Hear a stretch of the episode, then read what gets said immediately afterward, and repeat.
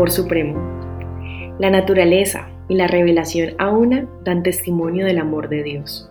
Nuestro Padre Celestial es la fuente de vida, sabiduría y gozo. Mirad las maravillas y bellezas de la naturaleza. Pensad en su prodigiosa adaptación a las necesidades y a la felicidad, no solamente del hombre, sino de todos los seres vivientes. El sol y la lluvia que alegran y refrescan la tierra, los montes, los mares y los valles, todos nos hablan del amor del Creador. Dios es el que suple las necesidades diarias de todas sus criaturas. Ya el salmista lo dijo en las bellas palabras siguientes. Los ojos de todos miran a ti, y tú les das su alimento a su tiempo. Abres tu mano y satisfaces el deseo de todo ser viviente. Salmos 145, 15, 16. Dios hizo al hombre perfectamente santo y feliz, y la hermosa tierra no tenía, al salir de la mano del Creador, mancha de decadencia ni sombra de maldición. La transgresión de la ley de Dios, de la ley de amor, fue lo que trajo consigo dolor y muerte. Sin embargo, en medio del sufrimiento resultante del pecado se manifiesta el amor de Dios. Está escrito que Dios maldijo la tierra por causa del hombre. Eso está en Génesis 3, 17. Los cardos y espinas, las dificultades y pruebas que colman su vida de afán y cuidado, le fueron asignados para su bien, como parte de la preparación necesaria según el plan de Dios para levantarle de la ruina y degradación que el pecado había causado. El mundo, aunque caído, no es todo tristeza y miseria. En la naturaleza misma hay mensajes de esperanza y consuelo. Hay flores en los cardos y las espinas están cubiertas de rosas. Dios es amor. Está escrito en cada capullo de flor que se abre en cada tallo de la naciente hierba. Los hermosos pájaros que con sus preciosos cantos llenan el aire de melodías, las flores exquisitamente matizadas que en su perfección lo perfuman, los elevados árboles del bosque con su rico follaje de viviente verdor, todos atestiguan el tierno y paternal cuidado de nuestro Dios y su deseo de hacer felices a sus hijos. La palabra de Dios revela su carácter, él mismo declaró su infinito amor y piedad.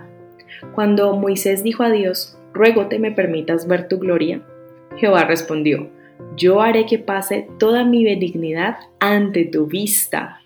Éxodo 33, 18. Tal es su gloria. El Señor pasó delante de Moisés y clamó, Jehová, Jehová, Dios compasivo y clemente, lento en iras y grande en misericordia y en fidelidad, que usa de misericordia hasta la milésima generación, que perdona la iniquidad, la transgresión y el pecado. Éxodo 34, 6, 7. Él es lento en iras y grande en misericordia. Jonás 4, 2. Porque se deleita en la misericordia. Miqueas 7, 18.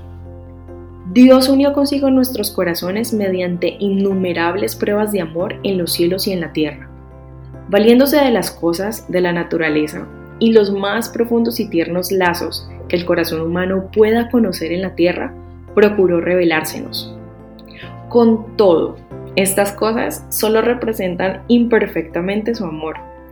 Aunque se dieron todas estas pruebas evidentes, el enemigo del bien cegó el entendimiento de los hombres para que éstos mirasen a Dios con temor y le considerasen severo e implacable. Satanás indujo a los hombres a concebir a Dios como un ser cuyo principal atributo es una justicia inexorable, como un juez severo, un acreedor duro y exigente. Representó al Creador como un ser que velase con ojo celoso para discernir los errores y las faltas de los hombres y hacer caer juicios sobre ellos. A fin de disipar esta densa sombra, vino el Señor Jesús a vivir entre los hombres y manifestó al mundo el amor infinito de Dios. El Hijo de Dios descendió del cielo para revelar al Padre. A Dios nadie jamás le ha visto, el Hijo unigénito que está en el seno del Padre. Él le ha dado a conocer. Juan 1.18. Ni al Padre conoce nadie sino el Hijo, y aquel a quien el Hijo lo quisiere revelar. Mateo 11:27. Cuando uno de sus discípulos le dijo, Muéstranos al Padre, Jesús respondió, Tanto tiempo hace que estoy con vosotros, y todavía no me conoces, Felipe. El que me ha visto a mí, ha visto al Padre. ¿Cómo pues dices tú, muéstranos al Padre? Juan 14, 8, 9. Jesús dijo, describiendo su misión terrenal, Jehová me ha ungido para anunciar buenas nuevas a los pobres. Me ha enviado para proclamar libertad a los cautivos y a los ciegos recobro de la vista, para poner en libertad a los oprimidos. Lucas 4:18. Esta era su obra.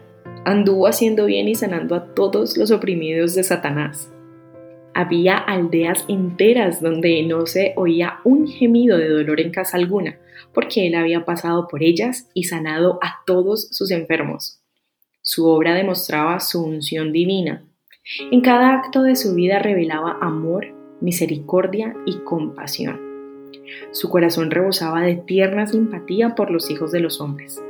Se revistió de la naturaleza del hombre para poder simpatizar con sus necesidades los más pobres y humildes no tenían temor de allegársele. Aún los niñitos se sentían atraídos hacia él. Les gustaba subir a sus rodillas y contemplar su rostro pensativo, que irradiaba benignidad y amor. Jesús no suprimía una palabra de la verdad, pero siempre la expresaba con amor. En su trato con la gente hablaba con el mayor tacto, cuidado y misericordiosa atención. Nunca fue áspero, ni pronunció innecesariamente una palabra severa, ni ocasionó a un alma sensible una pena inútil. No censuraba la debilidad humana. Decía la verdad, pero siempre con amor. Denunciaba la hipocresía, la incredulidad y la iniquidad. Pero las lágrimas velaban su voz cuando profería sus penetrantes reprensiones. Lloró sobre Jerusalén, la ciudad amada, que rehusó recibirle a Él, que era el camino, la verdad y la vida. Sus habitantes habían rechazado al Salvador, mas Él los consideraba con piadosa ternura. Fue la suya una vida de abnegación y preocupación por los demás. Toda alma era preciosa a sus ojos, a la vez que se condujo siempre con dignidad divina, se inclinaba con la más tierna consideración sobre cada uno de los miembros de la familia de Dios. En todos los hombres veía almas caídas, a quienes era su misión salvar. Tal fue el carácter que Cristo reveló en su vida.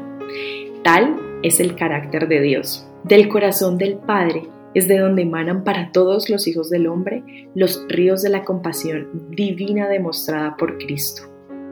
Jesús, el tierno y piadoso Salvador, era Dios manifestado en la carne, como lo dice Primera de Timoteo 3:16. Jesús vivió, sufrió y murió para redimirnos. Se hizo varón de dolores para que nosotros fuésemos hechos participantes del gozo eterno Dios permitió que su Hijo amado, lleno de gracia y de verdad, viniese de un mundo de indescriptible gloria a esta tierra corrompida y manchada por el pecado, oscurecida por la sombra de muerte y maldición. Permitió que dejase el seno de su amor, la adoración de los ángeles, para sufrir vergüenza, insultos, humillación, odio y muerte el castigo de nuestra paz cayó sobre él, y por sus llagas nosotros sanamos. Isaías 53:5 Miradlo en el desierto, en el Getsemaní, sobre la cruz.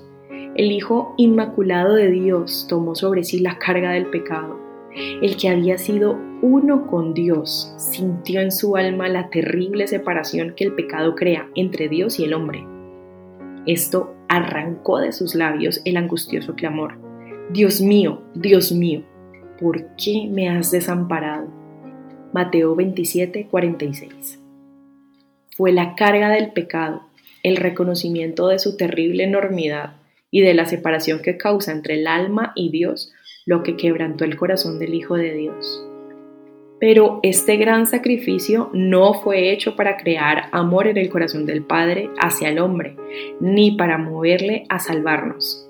No, no, porque de tal manera amó Dios al mundo que dio a su Hijo unigénito, dice Juan 3:16. Si el Padre nos ama, no es a causa de la gran propiciación, sino que Él proveyó la propiciación porque nos ama. Cristo fue el medio por el cual el Padre pudo derramar su amor infinito sobre un mundo caído. Dios estaba en Cristo, reconciliando consigo mismo al mundo. Segunda de Corintios 5:19. Dios sufrió con su Hijo en la agonía del Getsemaní, en la muerte del Calvario. El corazón del amor infinito pagó el precio de nuestra redención. Jesús declaró, Por esto el Padre me ama, por cuanto yo pongo mi vida para volverla a tomar. Juan 10, 17. Es decir, de tal manera os amaba mi Padre, que me ama tanto más porque di mi vida por redimiros, porque me hice vuestro sustituto y fianza, y porque entregué mi vida y asumí vuestras responsabilidades y transgresiones. Resultó más caro a mi Padre. Mediante mi sacrificio, Dios, sin dejar de ser justo, es quien justifica al que cree en mí. Nadie sino el Hijo de Dios, podía efectuar nuestra redención, porque solo Él, el que estaba en el seno del Padre, podía darle a conocer. Solo Él, que conocía la altura y la profundidad del amor de Dios, podía manifestarlo. Nada que fuese inferior al infinito sacrificio hecho por Cristo en favor del hombre podía expresar el amor del Padre hacia la perdida humanidad porque de tal manera amó Dios al mundo que dio a su Hijo unigénito. Lo dio no solo para que viviese entre los hombres, llevase los pecados de ellos y muriese para expiarlos, sino que lo dio a la raza caída. Cristo debía identificarse con los intereses y las necesidades de la humanidad. El que era uno con Dios se vinculó con los hijos de los hombres mediante lazos que jamás serán quebrantados. Jesús no se avergüenza de llamarlos hermanos. Hebreos 2.11. Es nuestro sacrificio, nuestro abogado, nuestro hermano, que lleva nuestra forma humana delante del trono del Padre y por las edades eternas será uno con la raza a la cual redimió. Es el Hijo del Hombre. Y todo esto para que el hombre fuese levantado de la ruina y degradación del pecado para que reflejase el amor de Dios y compartiese el gozo de la santidad. El precio pagado por nuestra redención, el sacrificio infinito que hizo nuestro Padre Celestial al entregar a su Hijo para que muriese por nosotros, debe darnos un concepto elevado de lo que podemos llegar a ser por intermedio de Cristo. Al considerar el inspirado apóstol Juan la altura, la profundidad y la anchura del amor del Padre hacia la raza que perecía, se llena de alabanzas y reverencia.